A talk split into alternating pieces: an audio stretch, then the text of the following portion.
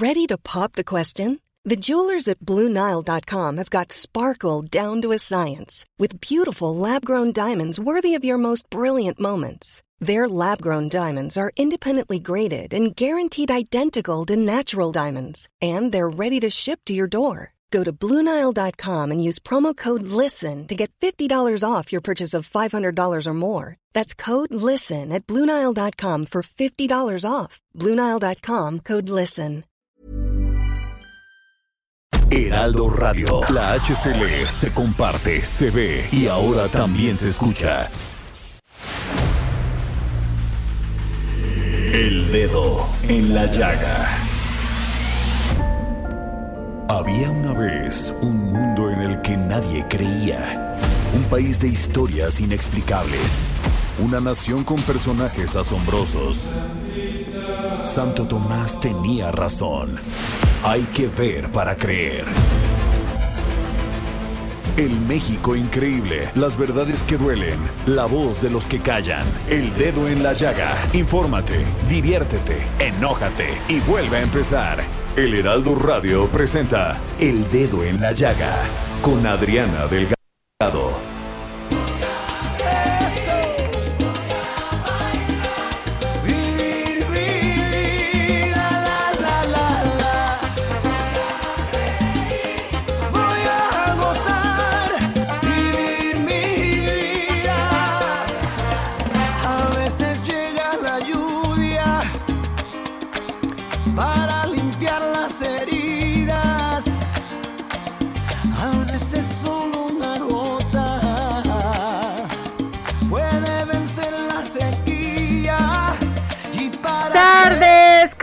Están? Les saludo con mucho gusto en este su programa favorito del 2021 y seguramente del 2022 porque estamos este a lunes 3 de enero del 2022 son las 3 1 de la tarde Jorge Sandoval. Adriana Delgado, con el gusto de estar otro año aquí contigo, juntos, con salud, con todo el entusiasmo, con todas las ganas para poder hacerlo. Así es, Jorge. ¿Y qué te cuento? Que, que este. Qué complejo, complicado fue este año que pasamos, este 2021, porque vivimos todo el año con esta terrible pandemia del COVID y de las cepas, este, pues que derivaron de esta primera cepa, que es como la Delta, que es ahorita la Omicron. Y bueno, en México subió un- hasta un 60% de contagios. Era previsible, previsible porque este, pues eh, fuimos actos masivos. Bueno, pues te acuerdo eh, la AMLOFES, estaba empezando la cepa del Omicron y muchos otros, no solamente el AMLOFES. Eh, ¿Qué les puedo decir? Fue un año complicado, pero eso no nos puede quitar la motivación de cada día vivirlo con excelencia, con emoción, con pasión, con fe, con esperanza.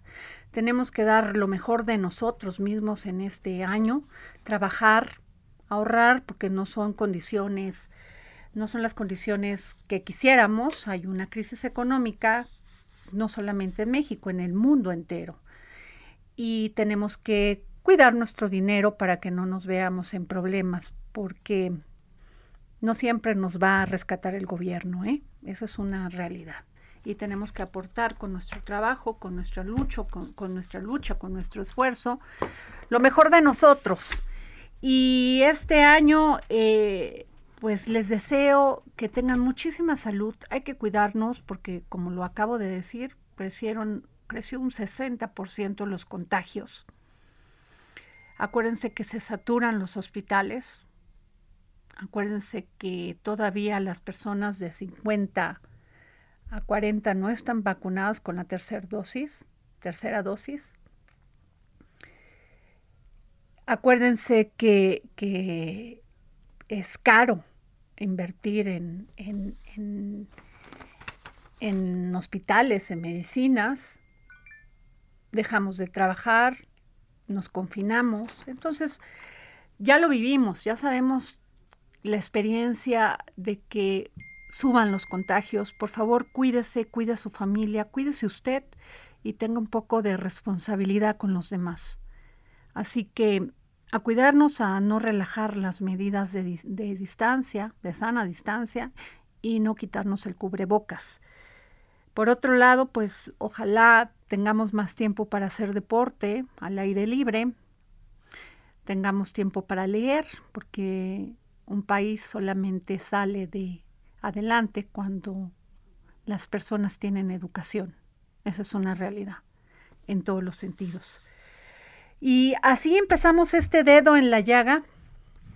Este, así empezamos este, este, esta, este día y tengo en la línea al director de Lina, Diego Prieto, antropólogo, que pues vamos a hablar con esto que está pasando en la Escuela de Antropología e Historia y los, los las, según las notas, despidos masivos. Y eso pues tiene, tiene muy preocupada a la comunidad académica y sobre todo a los arqueólogos, antropólogos, personas que, que ustedes no lo ven como muy este porque hoy me decía una persona, bueno, pero los antropólogos, arqueólogos, sin ellos no tenemos historia. Y si no conocemos nuestro origen, difícilmente vamos a entender qué pasaron y hacia dónde vamos. Entonces es sumamente importante tener claro hacia dónde van, hacia dónde va nuestra historia. Por eso es tan importante Elena y tan importante el, el INA, que es el, el Instituto Nacional de Antropología e Historia y como, como estuvieron este, viendo en las redes, pues algunos se quejaron de que había despidos masivos. Ya salió Jesús Ramírez a decir que eso no era cierto, pero pedimos hablar con, con el director Diego Prieto, antropólogo y, de, y director general de Lina. Estamos viendo si lo podemos localizar, si no, este, nos vamos a, Ok, ya lo tenemos en la línea. Este, al director Diego Prieto. Perdón porque los estamos haciendo esperar aquí, este, pero creo que es importante que nos pueda decir. Y si no, les cuento que Veracruz, este, vamos a hablar con Seyacén Escobar García, secretario de Educación de Veracruz, porque nos va este, hablar de pues cómo va a estar el regreso a clases en Veracruz, porque según la Secretaría de Educación Público, pues todo va este, se presenta normal, van a regresar los, los jóvenes a clases, pero eh, la Secretaría de Educación de Quintana Roo, Ana Vázquez Jiménez, dijo que, él, que ellos no, que van, que postergarán el regreso presencial a clases en el estado de, de, de Quintana Roo. Y también, pues, este, al parecer Baja California y varios estados que este que, que pues dicen no nosotros no estamos en condiciones de regresar a este a clases entonces este pues vamos a hablar con para eso bueno, pues este vamos a hablar con Yansen Escobar García, secretario de Educación de Veracruz. ¿Cómo está, secretario? Muy buenas tardes. ¿Qué tal? Muy buenas tardes, un saludo. Gracias, secretario. Pues este, ustedes sí son uno de los estados que van a regresar a clases de manera normal. ¿Cuáles son las condiciones para este regreso a clases, secretario? Pues bueno, reiterarles cuando se dio como tal el periodo vacacional, nosotros cerramos con 16.500 escuelas las cuales estábamos ya de manera presencial escalonada. Ahorita nosotros tenemos 24 mil escuelas aquí en el estado. Ah, como todavía tenemos vespertinas y nocturnas, pues todavía no tenemos el corte. Y el día de mañana ya tendremos un corte completo de cuántas escuelas logramos. Nosotros estamos echando ganas y sobre todo trabajando para lograr tener las 24 mil. Ajá. Pero, este, ¿y cómo ha estado la presencia del Omicron en, en Veracruz, secretario? Bueno, como lo había dicho el gobernador, hasta, hasta el momento no teníamos ahí reporte. Hemos estado, como tal, nosotros trabajando con los comités de participación de salud de madres y padres de familia en todo el estado. Nosotros tenemos 16 mil comités conformados en lo que es educación básica y los demás en participación de educación media superior y superior. Secretario, este, mm, eh, ¿Qué hace la diferencia entre Veracruz y Quintana Roo? Porque ellos dicen, bueno, yo sé que no es su estado, pero dicen pues que se van a postergar porque no están las condiciones por este esta nueva cepa del Omicron que es muy muy contagiosa. Este Veracruz está preparado con, con todas las medidas de, de, este, de sana distancia, de los protocolos, secretario. Bueno, primero que nada, el reiterarle que nosotros siempre estamos en el entendido y hemos trabajado para generar todas las condiciones para estar primero en las escuelas, ¿no? Para nosotros, eh, déjame comentar, nosotros tuvimos 756 escuelas que fueron asaltadas o vandalizadas ahorita que fue el tema de, la pandemia. Nosotros, eh, sobre todo también por salud socioemocional, de nuestras niñas, niños y jóvenes, sí requerimos ya también tener como eh, abiertos los centros escolares, pero no únicamente eso, sino que también en el tema de lo que les hago mención de saqueo, tuvimos 756 escuelas. Y por ejemplo, le puedo decir una, una secundaria general, por ejemplo, en el puerto de Veracruz tan solo lo que se llevaron fueron 3 millones de pesos. De eh, lo que fue tema tecnológico de, mi, de Misantla, lo que se robaron en cable de luz 3.5 millones. Y así puedo ir. Entonces para nosotros también era ya necesario tener los propios planteles abiertos pero únicamente eso nosotros para nosotros la prioridad es la salud de nuestras niñas niños y jóvenes tanto socioemocional y cualquier tipo de, situación. Entonces, estamos trabajando en nuestra ruta. Eso que dice secretario, estamos hablando con el secretario de Educación de Veracruz, Señalcén Escobar García. Eso que dice usted de la salud socio, eh, socioemocional es bien importante, ¿eh? porque la OMS ya declaró que este que los juegos estos de, de video y todos estos juegos que los niños pues han recurrido a ellos para en el confinamiento ha provocado ya una adicción que se está haciendo cada vez más difícil de sobrellevar. Entonces sí es importante que los niños convivan con otros niños y que, y que vayan de acuerdo a su evolución. Sí, pues nosotros vamos en ese mismo sentido, ¿no? La verdad, eh, muchas veces eh, los lugares donde se sienten seguras nuestras niñas, niños y jóvenes es la propia escuela, ¿no? Por la, a veces por la violencia que hay en los hogares, por toda esta situación que, se da y la verdad para nosotros es muy importante esto, vamos trazando esa ruta y bueno, hemos estado trabajando sobre ello para lograr el 100% de nuestros estudiantes en las escuelas. Pues muchas gracias. Le agradezco mucho, secretario de Educación de Veracruz, Seyan Zen Escobar García. Gracias por tomarnos la llamada para el dedo en la llaga. Un saludo. Hasta muchas gracias. Bueno, pues así ven, eh, Veracruz está totalmente seguro de que puede se puede regresar a clases de vía de en la vía normal. Este otros estados no.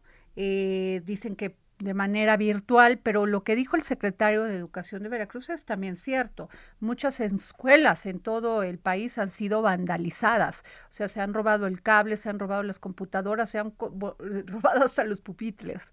pupitres. Entonces, sí es un tema también de, de la delincuencia pero bueno, pues el tema de la salud también es un tema y muchos dicen que van a regresar solamente cuando la, la Secretaría de Salud este, pues genere un protocolo de vacunación que también deben de vacunar a los niños y ha sido un gran debate. Y tenemos en la línea, fíjese que les voy a hablar de una, de, a ver, por fin, este sí tenemos al director Diego Prieto, antropólogo, director del INADO. Este, ¿cómo está? Este director. Muy bien, Adriana, con mucho gusto. Y, feliz año. Feliz año. Igualmente. Eh, este director. Diego Prieto nos dice, pues ya ve usted las notas, que si había despidos masivos de Elena, que si no, que si que si, que si no se van a despedir a unos, si se van a despedir a otros, pero yo, nosotros aquí en el Dedo de la Llaga, preferimos hablar con usted y gracias por contestarnos la llamada, porque es importante que usted de viva voz nos pueda dar, nos pueda decir qué está pasando. Bueno, pues está pasando que cada año este, tenemos que eh, justificar el personal eventual, que es muy numeroso en el instituto, porque en las últimas décadas, me refiero a un proceso que inicia eh, al menos hace unos 36 años, en las últimas décadas el INA primero, pues vio cómo venían estos de, eh, decretos, estos acuerdos de congelación de plazas, luego de extinción de plazas y luego con el retiro voluntario que significó entre los años 2005 y 2012 la pérdida de más de mil plazas de base porque se le daba una retribución a quien se jubilaba y a cambio de ello se perdía la plaza de base. Entonces el INE siguió creciendo, tenía una enorme irregularidad por lo que hace a las contrataciones eh, eh, de personal fuera de base, ¿no? De personal eventual o de honorarios. Entonces, hemos ido ordenando, tenemos ya una plantilla muy controlada, muy justificada del personal que presta servicios de manera eventual. Me puede usted decir que esto no debiese ser así, yo coincidiré con usted, pero por lo pronto, pues es un personal que se le renueva el contrato siempre que se justifique, es un personal que tiene servicios médicos, que está ubicado en tabuladores autorizados por Hacienda y que este pues percibe sus remuneraciones de manera consuetudinaria. Eso iba a ocurrir, eh, se mandó pues la circular pidiendo que el personal antes de que se incorporara a sus trabajos pues tuviera la autorización correspondiente y eh, pues hubo un malentendido en el sentido de que entonces ya no se les iba a recontratar y se generó una comunicación dirigida a mí por parte del director de la ENA, el doctor Hilario Topete Lara, amigo y colega, antropólogo, eh, en donde pues él hacía un ejercicio hipotético de qué ocurriría si no fuesen recontratados los 60 trabajadores profesionistas eventuales que brindan su servicio en la Escuela Nacional de Antropología e Historia. Este ejercicio pues planteaba obviamente un escenario catastrófico, pero pues era un ejercicio hipotético. Este, pero esa carta además se eh, hizo del conocimiento sin que pues hubiera tenido respuesta porque se emitió apenas en la tarde del 31 de diciembre, el viernes pasado, y por supuesto pues que lo obvio pues era responder ágilmente, pero el 3 de enero, como ya se le respondió al doctor Pepete, y este, entonces generó una gran inquietud, tomando como si ese escenario fuera a ser el efectivo, el real. Eh, hoy mismo ya se tuvo reunión con el personal eventual y el doctor Topete se leyó la carta eh, de respuesta a su oficio, misma que suscribe Aida Castilleja González, la doctora Aida Castilleja es la secretaria técnica de Lina. Entiendo que pues ya por el lado del personal eventual ya no hay una mayor inquietud más que pues formalizar sus contratos en la brevedad posible y pues empezarán a percibir sus eh, sus salarios, sus emolumentos desde la primer quincena de enero. No habrá despidos masivos, no hay recorte y lo que sí hubo pues es una respuesta frente a este escenario de colapso que pues a mí me habla de la energía que tiene la Escuela Nacional de Antropología e Historia, donde yo estudié, ¿no? Bajo el lema de por una antropología crítica, científica y popular. Ahora tienen un lema que me parece va como revolución, insurgencia y rebeldía. Siempre ha sido una escuela crítica, Eso sí. una escuela rebelde, y pues yo ahí me formé, Adriana, y pues por supuesto que lo último que se me ocurriría sería afectar a mi querida escuela de antropología. Claro, pues eh, muy claro, este, muy claro, muy claro, director de Elina, Diego Prieto, antropólogo. Gracias, le agradezco mucho todo lo que nos dice muy claro. Gracias, Adriana, y Muchas gracias. un abrazo y los mejores deseos para el público de El Heraldo. Gracias, Radio, don Diego. Para el público de Dedo en la Llaga, sigamos poniendo el dedo en la llaga Y les mando un abrazo, cariño. valoro mucho, gracias. Muchas gracias. Bueno, pues ahí está, muy claro. No se va a correr a nadie, ni a los eventuales, ni a los otros, o sea, muy claro. O sea, que Pero no bien, lo dice, pues es que Elena siempre ha sido así, Elina igual, o sea, ¿de qué nos sorprendemos? Exacto. Bueno, pero, pero pues también es que hay una política de austeridad y si les mandan mensajito de que tú tienes que ahorrar, Pues sí. pues no, él dice que no fue así. Así es. Pero ¿no? ahí está, bueno. pero ahí está aclarando. ¿no? Bueno, la situación no está tan fácil como sí. la gente se asusta. Bueno, y que les cuento que el 2020 fue negro, 2021 fue gris y el 2022 es un año blanco, pero para eso tenemos a Carlos Glad, consultor en innovación, para que nos diga cuáles son las 20 tendencias para el 2022. Querido Carlos, ¿cómo estás? Hola Adriana, feliz año. Qué Feliz gusto año. A tu público y a ti estar contigo. Eh, pues sí, el blanco todavía no es, apenas No, va a empezar, hoy ah, sí. y, y yo lo primero que digo es, el 2021 fue el año más gris de todos los que vamos a recordar para siempre, yo creo, porque todos vamos a recordar el 2020 como el de la pandemia Sí, ¿qué y el otro... Bueno. Bueno, aquí estoy, ¿Me aquí estoy. escuchas? Sí, claro, perfecto. eh, vamos a recordar todos el, el 2020 y el 2021 va a ser como el gris. Entonces, eh, pues este es el blanco, este es en el que arranca todo. Ya fue la prueba, ya vivimos el prototipo de ver lo que es una prueba de reinventarnos. Y Oye. el que no aprendió, Claro, se queda. Y tú hablas de una de esas 20 tendencias, son empresas antifrágiles. A ver, ¿a qué te refieres? Sí, es un concepto que se está manejando. Todos estos conceptos yo los manejo en mis conferencias, Ajá. pero son de vienen de muchos lugares. Las empresas antifrágiles son las que no no se destruyen en poco tiempo, que están bien fundamentadas. Y de lo que se habla ahí es que las antifrágiles hoy se ha descubierto es las que están bien unidas a su personal. Gracias a la pandemia descubrimos que no son empleados, como se decía antes, sino son personas que viven, que tienen hijos, perro y vida, y, y cuando empiezas a trabajar con ellos en esa forma y a, y a tomarlos en cuenta, la- tu empresa es mucho más antifrágil, no se derrumba, porque la gente te apoya, porque la gente está contigo. Eso es lo que se, es la nueva descripción de la O sea, empresa. se toma más en cuenta el recurso humano, viendo sus, sus, sus emociones, su, sus, este, sus, hay que impulsarlos más a dar, a que generen esa, ese tema de inclusión en las empresas, ¿no? Totalmente, mira, uno de los otros puntos que es muy, muy fuerte es el 10, que imposible encontrar talento. Entonces, cuídalo. O sea, e- esa imposibilidad de encontrar talento, se habla de que en el 70% de la gente en México, las empresas sienten que el talento que tienen no es el que deberían de tener y no están consiguiendo talento nuevo.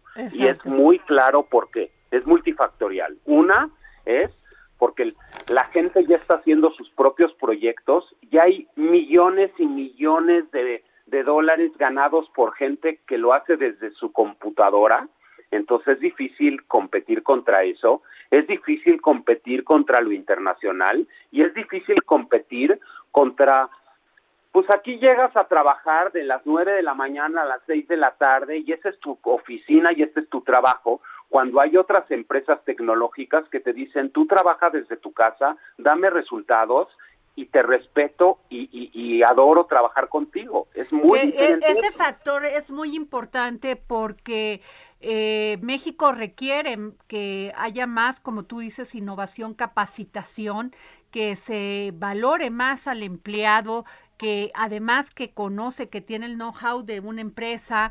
Eh, qué difícil, porque en los tiempos de crisis, pues este son los que más sufren y son los empleados capacitados los que se pudiesen ir a otro lugar a trabajar y se quedan deciden quedarse en México qué difícil no Sí, y de ahí pasamos a otro de los 20 puntos. En mis tiempos todo era mejor.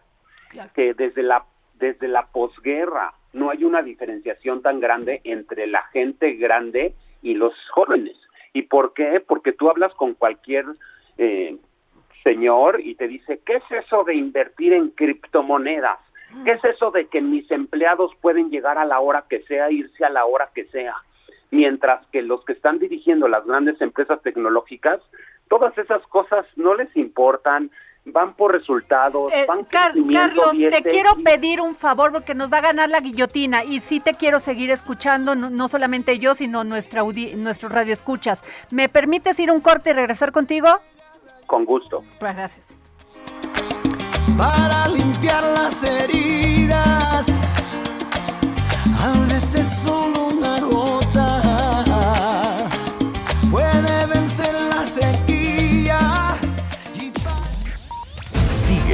Adriana Delgado en su cuenta de Twitter, arroba Adri Delgado Ruiz. Además, te invitamos a enviar tus opiniones y comentarios en texto o por mensaje de audio a través de WhatsApp al 55 2544 3334. Y si quieres escuchar El Dedo en la Llaga de El Heraldo Radio, en cualquier momento y donde quiera que te Everyone knows therapy is great for solving problems, but getting therapy has its own problems too, like finding the right therapist, fitting into their schedule, and of course, the cost. Well, BetterHelp can solve those problems. It's totally online and built around your schedule. It's surprisingly affordable too. Connect with a credentialed therapist by phone, video, or online chat, all from the comfort of your home. Visit betterhelp.com to learn more and save 10% on your first month. That's BetterHelp H E L P. encuentres, descarga el podcast disponible en Spotify y iTunes. Heraldo Radio.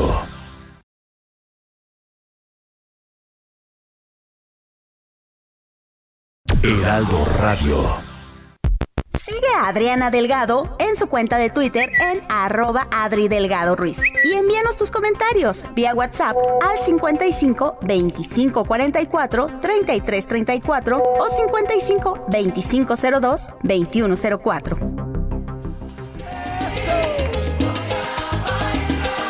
Vivir, vivir, la, la, la, la, la.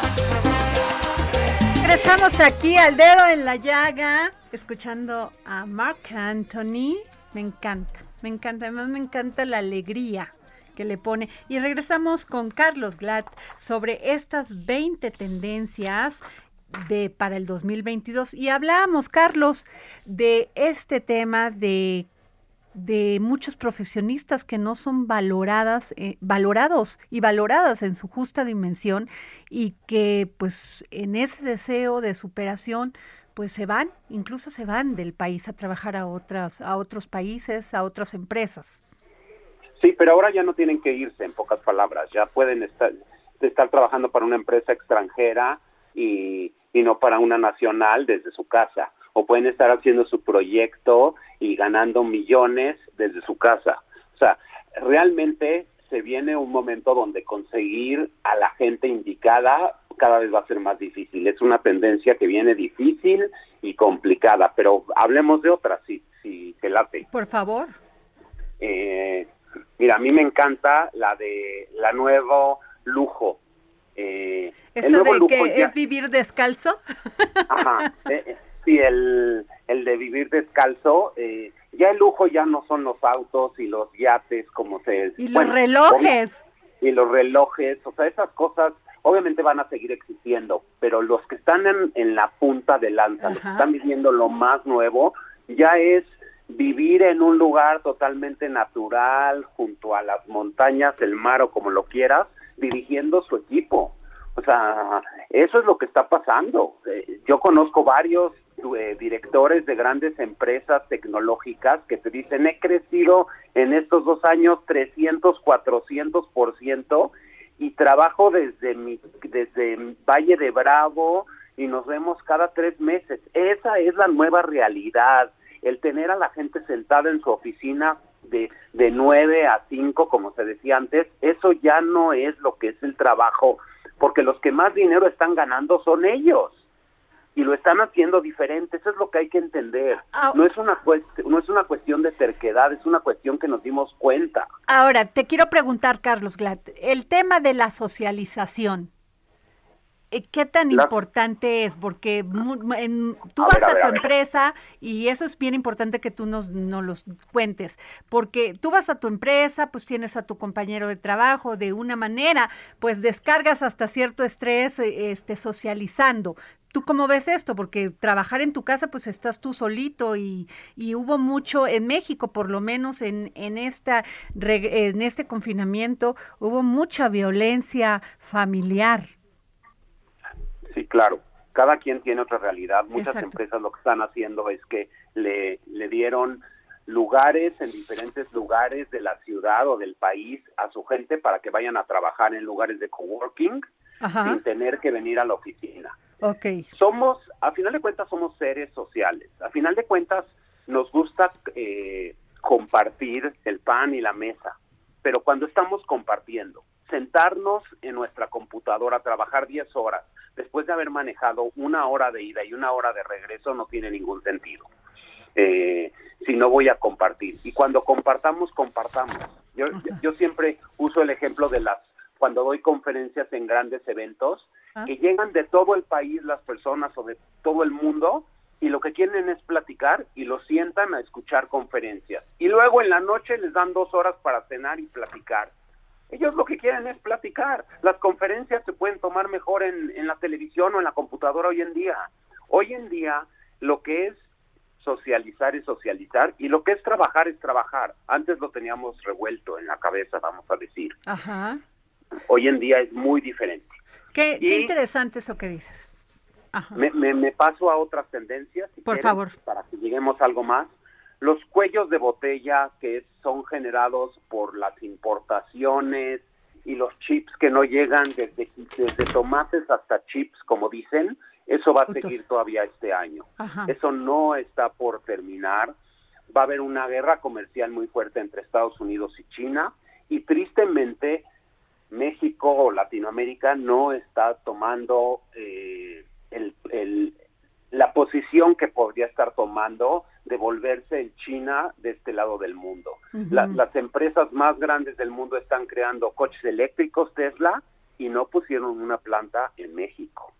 Eh, no se están haciendo aquí chips, no, no está pasando lo que debería de estar pasando sí me doy a entender. Claro. Deberíamos de ser el nuevo China y no parece ser como que que lo estamos no, bueno, y menos si estamos alejando la inversión con medidas este eh, cambiando las la, lo que las lo, lo, que se lleva los acuerdos que se llevan en una mesa y luego los cambiamos después claro o sea el dedo en la llaga aquí está que eh, oportunidad país gracias a la pandemia la teníamos para convertirnos nuevamente, como antes de los ochentas, en el taller de producción de Estados Unidos, de la economía más grande del mundo y la que va a crecer más en este 2022. Y no lo estamos haciendo.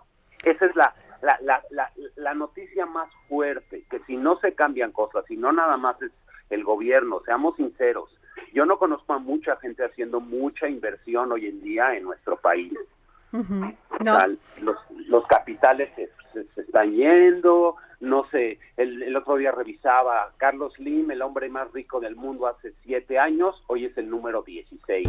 ¿Qué pasó? ¿Qué pasó? Pues Porque bajar de 15 lugares, algo tiene que pasar. Obviamente ya no ha hecho la inversión. Ese Carlos Slim de hace 10 años hubiera sido el que hubiera puesto la planta de chips más grande de, del planeta. Y dar trabajo, claro hoy no se puso. y, no, no porque tenga algo contra él, ni mucho menos, lo respeto muchísimo, pero simplemente los grandes capitales ya no están jugándosela y, y haciendo lo que deberían de estar. Hay una que me llama la atención, la número nueve, más barato y más sano, el nuevo mantra. E, eso es muy fuerte. Eh, tristemente vivimos eh, llenos de mercadotecnia y este producto es increíble y, disfrútalo y, puro show y puro ruido y puro mercadotecnia y hoy el consumidor quiere cosas más baratas y más sanas y más naturales y más simples. Me tocó hacer un taller con Kellogg's con los 17 directores de, de todas las Kellogg's de, de Latinoamérica y, y hacia allá va todo.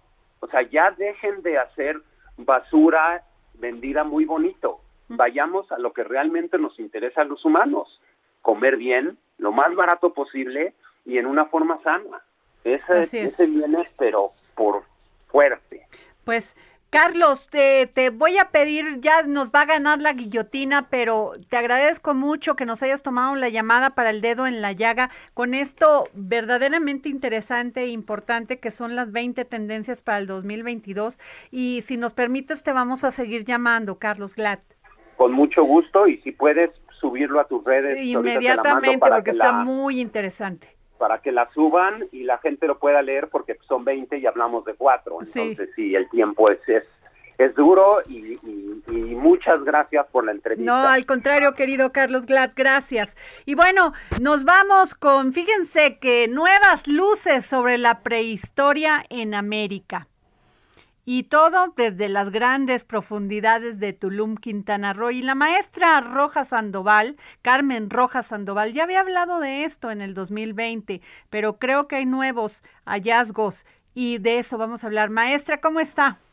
Hola, buenas tardes, muchas gracias. Pues aquí este, qué importante, qué importante esto, porque yo siempre digo, maestra, que este origen a veces no siempre necesariamente es destino, pero sí es importante eh, ver cuál es el origen para saber qué vamos a cambiar de, nuestro próximo, de nuestro destino. Claro que sí, pues, y sobre todo eh, lo que es muy bonito acá de, estos hallazgos que están sucediendo en Quintana Roo es que nos llevan todavía más atrás en esos orígenes. Nos hablan ahora de los eh, personajes que llegaron antes de los mayas, y bueno pues este personas de nuestra generación no estábamos acostumbrados a hablar de ocupaciones pre-mayas en Quintana Roo, ¿no? En la península de Yucatán. Siempre asociamos la península, los tres estados Campeche, Yucatán, Quintana Roo, bueno, Tabasco, Veracruz, eh, Guatemala, eh, como lugares de ocupación maya, pero siempre quedaba la incógnita de saber quiénes habían eh, vivido aquí antes y ahora pues ya tenemos un panorama muchísimo más amplio después de pues 20 años de trabajo en esta región. Y maestra, ¿y quiénes estuvieron antes de los mayas? Pues eh, son grupos cazadores recolectores. Sabemos ahora que, eh, bueno, formaban por lo menos bandas pequeñas. Todavía no podemos asegurar el tamaño de las de las bandas, eh, sin embargo, pues sí, eh, tenían ya varias eh, generaciones, sabemos que vivían hasta los 45, 50 años, que enfrentaban condiciones pues muy difíciles como cualquier grupo de la antigüedad de cazadores recolectores, pues más allá de los 20, 30 mil años en cualquier parte del mundo, no solamente en América, ¿no? Sin embargo, pues ellos, lo que es bien interesante es que ya en su cuerpo se refleja una adaptación al clima tropical, por ejemplo, ¿no? En el tamaño, de, en la estatura, que no, no llegaban a ser más altos del 1,65, y esto pues tiene repercusiones incluso en la propia forma del cráneo. Antes pues nos hubiese sido imposible, ¿no? Eh, vaya, ni siquiera teníamos individuos que estudiar, solo había suposiciones de que habían pasado por la península, pero no se sabía y ahora pues incluso hasta conocemos el mosaico ecológico que había aquí en Quintana Roo, que es muy interesante de la megafauna, ¿no? De animales pues gigantes, cuando íbamos a imaginar que ahora sí que todos esos animales de la era del hielo sin el hielo habitaron en Quintana Roo. ahí. Maestra, estamos hablando de 13.000 años. De 13.000 a 10.000 años, eh, por lo pronto van los hallazgos, ya tenemos... Eh, eh, descubrimientos de individuos intermedios. Eh, eh, hay un conjunto de 18 esqueletos, de los cuales pues ya tenemos fechamientos preliminares de 4.500 años y pues ahora el, el, enfoque que sigue es los intermedios, ¿no? Claro que siguen apareciendo individuos que también tienen potencial antigüedad de, de 10.000 a, a 13.000 años y bueno, pues siempre es posible que salgan más antiguos y también ahora pues lo que estamos ahora sí que a la búsqueda es a los a los intermedios a los protomayas al origen de la civilización. Y todos estos grupos pues van eh, formando un escalafón en el conocimiento no claro. Y eh, lo que está leyendo aquí de lo que de lo que ustedes descubrieron pues que eran eh, se acechaban depredadores gigantes como el león americano el tigre dientes de sable y el oso cara corta Así es, bueno, esa era la fauna eh, con la que ellos convivían. Sin embargo, pues también eran cazadores de animales menores como el pecarí o incluso pues el venado que ya existía. Eh, y eh, también pues eh, tenían una dieta eh, de tubérculos, de frutas, de vegetales y pues incluso de mariscos, había manglares, aunque de diferente distribución a la actual, por ejemplo pues la isla de Cozumel era lo doble de grande que actualmente es, con el nivel del mar que se incrementó después del derretimiento de los cascos polares, pues ahora la isla de Cozumel tiene la mitad del tamaño, pero yo creo que si hacemos un arqueología subacuático en la punta norte de Cozumel, pues eh, quizás encontremos algunas herramientas rústicas eh, pues bajo el agua, ¿no? Hijo, qué interesante, maestra. ¿Esto qué le dice? Y perdón por hacer esta pregunta, a ver si se, si se entiende. ¿Qué le dice de este origen a lo que vivimos ahora? ¿Qué, qué es lo que de qué nos tenemos que preparar? Pues la adaptación, la resiliencia, eh, pues el mundo en, constante transformación, tanto natural como eh, por efecto de los humanos, eh, que, por ejemplo, pues siempre yo digo que estos grupos de cazadores enfrentaron el, calentamiento global.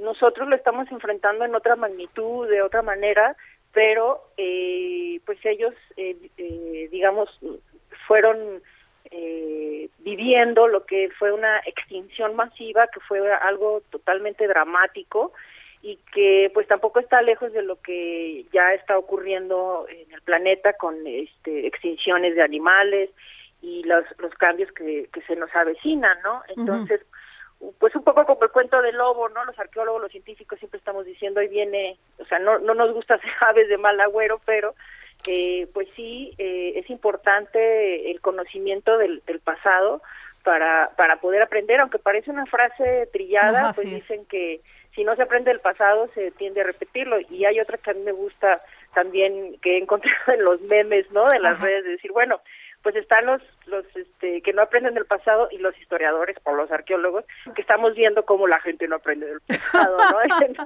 pues sí, o sea, ahí está el resultado porque pues definitivamente hubo lo que usted habla calentamiento global, muchas islas desaparecieron y y no estamos tomando en serio esto, el tema de cuidar nuestro medio ambiente, maestra. Carmen Rojas Sandoval. Y, pues de, sí, de entender eh, cómo es un frágil equilibrio, la vulnerabilidad que existe en Quintana Roo respecto al acuífero es muy grande, está eh, diagnosticada eh, precisamente con un alto grado de vulnerabilidad por la contaminación, aunque hay una gran abundancia del recurso acuático eh, de agua dulce. Eh, sin embargo, pues al estar todo conectado a los grandes sistemas de cuas que tenemos los dos ríos subterráneos más grandes, Zacactún y Oldelja, eh, uno con más de 300 kilómetros y el otro con más de 240 kilómetros, eh, pues van a quedar, o sea, con las futuras exploraciones se va a ver que pues es todo un gran sistema, ¿no? De norte a sur del estado y eh, pues el peligro aquí es la contaminación, la modificación que de las costas, eh, no sé si me pareció haber visto una nota este año que pues también el fenómeno de la niña y el niño este año nos toca diferente. Entonces, pues mira, ¿qué te puedo decir? Yo desde que llevo viviendo acá en Quintana Roo, ningún año ha sido igual. Eh, ha habido intensas lluvias, ha habido intensas sequías, ha habido años de muchos incendios. Entonces, pues sí, eh, es un... Quizás en, en estos estados donde estamos tan cerca de la selva vivimos más de manera personal todo lo que son estas condiciones ambientales que a veces una ciudad pues te genera un poco esa burbuja de que claro, no, de que no pasa nada, pero sí pasa. No pasa nada, pero pues tembló, no pasa nada, pero pues el volcán y así, entonces, ¿no? Y, bueno, ahora con la pandemia pues ya somos poblaciones más sensibles a, a esos dramáticos cambios que pues la historia siempre nos ha mostrado que existen. Así es. Pues yo le agradezco muchísimo en nombre del dedo en la llaga, maestra Carmen Rojas Sandoval, investigadora de Lina. Gracias por tomarnos la llamada para el dedo en la llaga. Sin duda muy interesante. Gracias. Y bueno, a ver, 108 años se cumple de el divorcio en México. Y le pedí a la licenciada María Guadalupe Villegas, catedrática de la Facultad de Derecho de la UNAM, qué trajo el divorcio, porque me queda clarísimo que tuvo como fin emancipar a la mujer de la condición de sometimiento que tenía con su cónyuge. Maestra, este, ¿cómo está, licenciada? Hola Adriana, ¿cómo estás? Qué gusto estar con ustedes nuevamente en el dedo de la llaga, Jorge. Gracias. saludarlos. Maestra, pues, este, licenciada, ¿cómo ve usted? O sea, si realmente generó un cambio, los, los divorcios fueron para bien, que sin duda, desde luego que sí, porque quien no quiere estar con alguien, pues ya existe el divorcio, antes no existía, pero ¿usted qué nos puede decir de esto? Claro que sí, Adriana Mía. Pues eh, como sabemos, el, el divorcio ha experimentado diversas modificaciones, ¿no? A lo largo del tiempo. Como bien lo refieres, eh, la idea principal es separar, eh, ayudar a esta evolución. Recordemos que al, a un inicio de la historia que tenemos del divorcio, no se podía dar como tal porque era un tema religioso, ¿no? A lo largo de la historia, la religión era muy importante para este tema y no permitía que se diera el divorcio. Luego va hablando una historia y solamente permitía, por ejemplo, a los hombres, ¿no? Si tuvieran alguna clase de repudio, hacer como la separación de la mujer de este vínculo que la unía con, con en el matrimonio. Luego va analizando, va eh, cambiando y permite la, la separación de o la disolución de este vínculo y eso está con nuestro en, en ese entonces presidente Venustiano Carranza que nos permite o que permite la inclusión de esta figura del divorcio en 1914, ¿no? Que entra en, en, en vigor en 1915 y en la que permite ya con causales la separación de, eh, del divorcio por cualquiera de las dos partes. Cualquiera de las dos cónyuges podía solicitar el divorcio, pero necesitábamos causales en esta actualidad, Adriana, eh, gracias a la evolución, ya no necesitamos ningún causal de divorcio. En este momento, cualquier persona, mujer, hombre, puede separarse unilateralmente, ¿no? De su pareja sin necesidad de que exista una causal, que exista, que haya sido víctima de, de infidelidad, de maltrato, no tiene que existir ninguna causal. Y creo que eso representa un gran cambio y una gran evolución a, a esta figura y sobre todo a la familia, a las familias mexicanas, ¿no? Que es lo que se pretende proteger. Así es. Y sobre todo ahora, bueno, no solamente tienes que ir ante, o sea, poner tu demanda de divorcio, sino ahora ya lo puedes hacer también en, en este, en un juzgado, sino también puedes hacerlo por vía internet, eh, por lo menos en la Ciudad de México. Así es, Adriana. Fíjate que una de las grandes eh, aportaciones que tuvimos en el Poder Judicial, gracias a esto confinamiento que tuvimos en pandemia, es este trámite de divorcio en línea. Es un trámite administrativo que efectivamente lo podemos hacer eh, en línea sin necesidad de acudir a los tribunales. Solamente que en este caso del trámite en línea tienen que estar de acuerdo las dos partes. Es decir, los dos cónyuges tienen que estar de acuerdo y cumplir con una serie de requisitos simples que nos permite eh, realizar el trámite vía administrativa, eh, que sería eh, por línea, Adriana. Ah, pues muy, muy buenas noticias, porque definitivamente, sobre todo a la familia, que por eso se, se, casaron para formar una familia, este, no ayuda el que los cónyuges estén peleando y estén este, todo el día discutiendo, mejor el divorcio. Así de sencillo. ¿No? Más, una sociedad más sana. Así es, eso es lo el principal, o, creo que el, principal fundamento que tiene, como bien refieres, pues el matrimonio es esta institución de la familia, ¿no? Que lo importante es un ambiente sano, un ambiente en armonía, y si eso ya no es posible, pues bueno, lo mejor es separar, terminar con ese vínculo y hacerlo de la mejor, de la forma más fácil, facilitarle a todas las personas este acceso a esta disolución de este vínculo matrimonial. Así es. Muchas gracias, licenciada María Guadalupe Villegas, catedrática de la Facultad de Derecho de la UNAM, con este tema, 100 años, 108 años del divorcio en México. Gracias. Gracias a ti, Adriana Jorge. Un placer saludarlos y un saludo para tu radio escucha. Gracias. Y bueno, a ver, a ver, ayer hubo drama porque Anthony Brown se quita el jersey y abandona el campo en pleno partido. Roberto San Germán, cuéntanos. ¿Qué tal? ¿Cómo estás, mi querida Adriana? Buenas tardes y buenas tardes a todo el auditorio. Sí, como bien platicas, la situación de ayer, Antonio Brown en el tercer cuarto del duelo de Tampa Bay contra los Jets se quita la utilería, avienta el jersey y les dice ya no más, se pelea con sus compañeros, eh, vimos que Mike Evans lo trata de tranquilizar y simplemente Antonio Brown se va a los, a los vestidores ya sin lo que serían las sombreras, sin el casco, sin nada, todo el torso descubierto y se va. Y simplemente el entrenador en la rueda de prensa dice Antonio Brown ya no es más un bucanero. Oye, pero ¿por qué? ¿Por qué se enojó? ¿Por qué hizo berrinche? Mira, no, él, él ya no, no, mira, no podemos asegurar que tiene problemas mentales porque de repente tomamos, no, es que de, de repente ya también tomamos los problemas mentales como un juego. Ajá. Y las cosas mentales no son un juego, ¿no? Ajá. Ay, se- ajá. Bueno, bueno. decisión- Sí, sí, sí, ¿me Ajá. escuchas? Sí, sí, sí. Te digo, tomó, tomó esta decisión. De repente sabemos que ha hecho otras cosas que, que no han estado de acuerdo los demás equipos. Este hombre había tenido eh, un problema por acoso. También falsificó su certificado de vacunación con la COVID-19. O sea, ha hecho varias cosas Antonio Brown en los últimos años. Y pues ayer ya fue la gota que derramó el vaso. Simplemente va a ser difícil que este hombre lo volvamos a ver en la NFL por la actitud que tomó ayer con el equipo. No, pues nadie quiere un, a un personaje problemático, ¿no? Pues mira, es un excelente receptor. Yo creo que fue el mejor receptor de su generación. Simplemente que algo le pasó. No sabemos qué le pasó. Pues bueno, pues muchas gracias Roberto San Germán, gracias por comentarnos esto de, de lo que pasó ya en la NFL. Gracias, muy amable. Gracias a ti, Adela, cuídate Bueno, mucho, chao. Pues nos vamos, eso fue el dedo en la llaga, nos vemos mañana.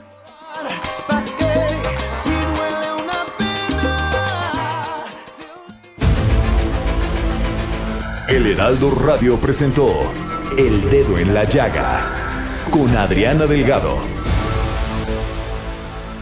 Heraldo Radio 98.5 FM, una estación de Heraldo Media Group, transmitiendo desde Avenida Insurgente Sur 1271, Torre Carrachi, con 100.000 watts de potencia radiada. Hey, it's Paige DeSorbo from Giggly Squad. High quality fashion without the price tag. Say hello to Quince.